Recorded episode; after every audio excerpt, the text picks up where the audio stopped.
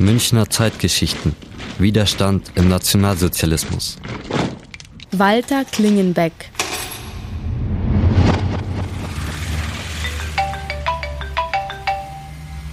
Ja, hallo? Hey, wo bleibst du? Wir wollten doch uns treffen und Geschichte lernen. Ja, ich komme gleich. Meine S-Bahn hatte Verspätung. Okay, ich warte hier am Walter Klingenbeck-Weg. Wo wartest du? Walter Klingenbeck-Weg. Hä? So wie der Widerstandskämpfer Walter Klingenbeck. Warte mal, ich komme gerade an der Kirche vorbei. Da steht auch was von Klingenbeck. Walter Klingenbeck ist aus der Pfarrgemeinde St. Ludwig hervorgegangen. Er ist in St. Ludwig getauft worden. Kann also heute noch die Stelle sehen, wo er über das Taufbecken gehalten worden ist. Er hat immer auch einen Kontakt zur Kirche gehabt. Hä? Was war denn das? Das war Ulrich Babinski, der Pfarrer von dieser Kirche.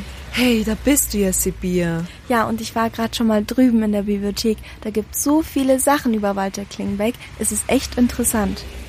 Sein Vater war ein religiöser Mann, der ging, bevor er in den Dienst bei den Verkehrsbetrieben ging, noch zum Ministrieren in die Kirche, hat gemeinsam mit seinem Sohn Radio gehört, auch Radio Vatikan hat seinen Sohn angehalten, sich ein politisches Urteil zu bilden, sodass Walter Klingenbeck sehr früh neben seinem Glauben auch über einen wachen politischen Verstand verfügt hat. Hier ist England, hier ist England. Zunächst die Nachrichten in Schlagzeilen. Und was ist jetzt an Radio hören so schlimm? Ich höre jeden Tag Radio, ganz ehrlich. Du, damals war das ganz anders. Da durften die Deutschen nur Radiosendungen der deutschen Regierung hören. Alles andere war strengstens verboten. Und wo ist das Problem? Die Nationalsozialisten haben in ihrem Radio gelogen. Sie haben immer nur sich selbst gelobt. Was ihnen nicht gepasst hat, kam gar nicht mal vor. Diese Jugend, die lernt ja nichts anderes als Deutsch denken, Deutsch handeln. Das war reine Propaganda. Deutsche Volksgenossinnen wären wir beide sicherlich nicht gewesen, auch wenn wir hier geboren sind. Meine Großeltern kommen aus der Türkei, meine Haare sind dunkel, ich bin Muslimin, beim ARIA-Test werde ich einfach durchgefallen. ich auch. Wer damals wirklich wissen wollte, was los war an der Front und in den Konzentrationslagern, hat es aus dem deutschen Radio jedenfalls nicht erfahren. Deshalb hat der Walter Klingenbeck mit seinen Freunden also ausländisches Radio gehört. Was strengstens verboten war.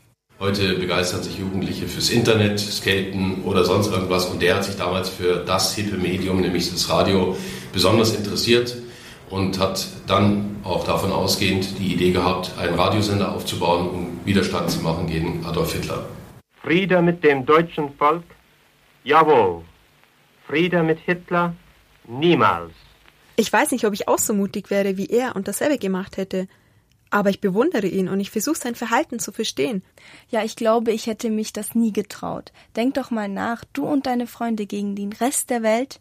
Vor allem in dem Alter. Ganz ehrlich, da denke ich an ganz andere Dinge. Ich meine, man wusste, was mit den Leuten passiert, die sich dagegen wehren. Walter Klingbeck ganz sicher. Er hat ja ausländisches Radio gehört. This is the national program from London. These are today's main events. Germany has invaded Poland and has bombed many towns. General mobilization has been ordered. Ich kann es einerseits nachvollziehen, gerade für einen jungen Menschen ist es sehr wichtig, die Wahrheit zu sagen, für die Gerechtigkeit einzutreten. Ihm war sehr bald klar, dass der Weg von Adolf Hitler nur in die Katastrophe führen kann. Wenn man zur Erkenntnis gekommen ist, dass ein Weg in den Abgrund führt, dann muss man aufgrund der Wahrheitsverpflichtung das auch deutlich sagen. Wie die Geschwister Scholl, oder? Naja, die haben aber auch Flugblätter verteilt und so. Du, das hat der Walter Klingenbeck auch gemacht. Da sind natürlich dann jetzt die Wege, die sich Walter Klingenbeck mit seinen Freunden ausgedacht hat, schon wieder was Innovatives.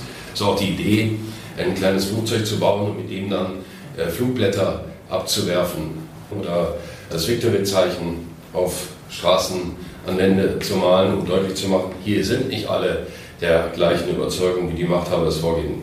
Das war sehr mutig von ihm. Ja, leider ging es auch nicht lange gut. Er hat sich auch ein Stück weit auch selber verplappert am Ende, sodass man ihm draufgekommen ist. Am 26. Januar 1942 wurde Walter Klingenbeck verhaftet.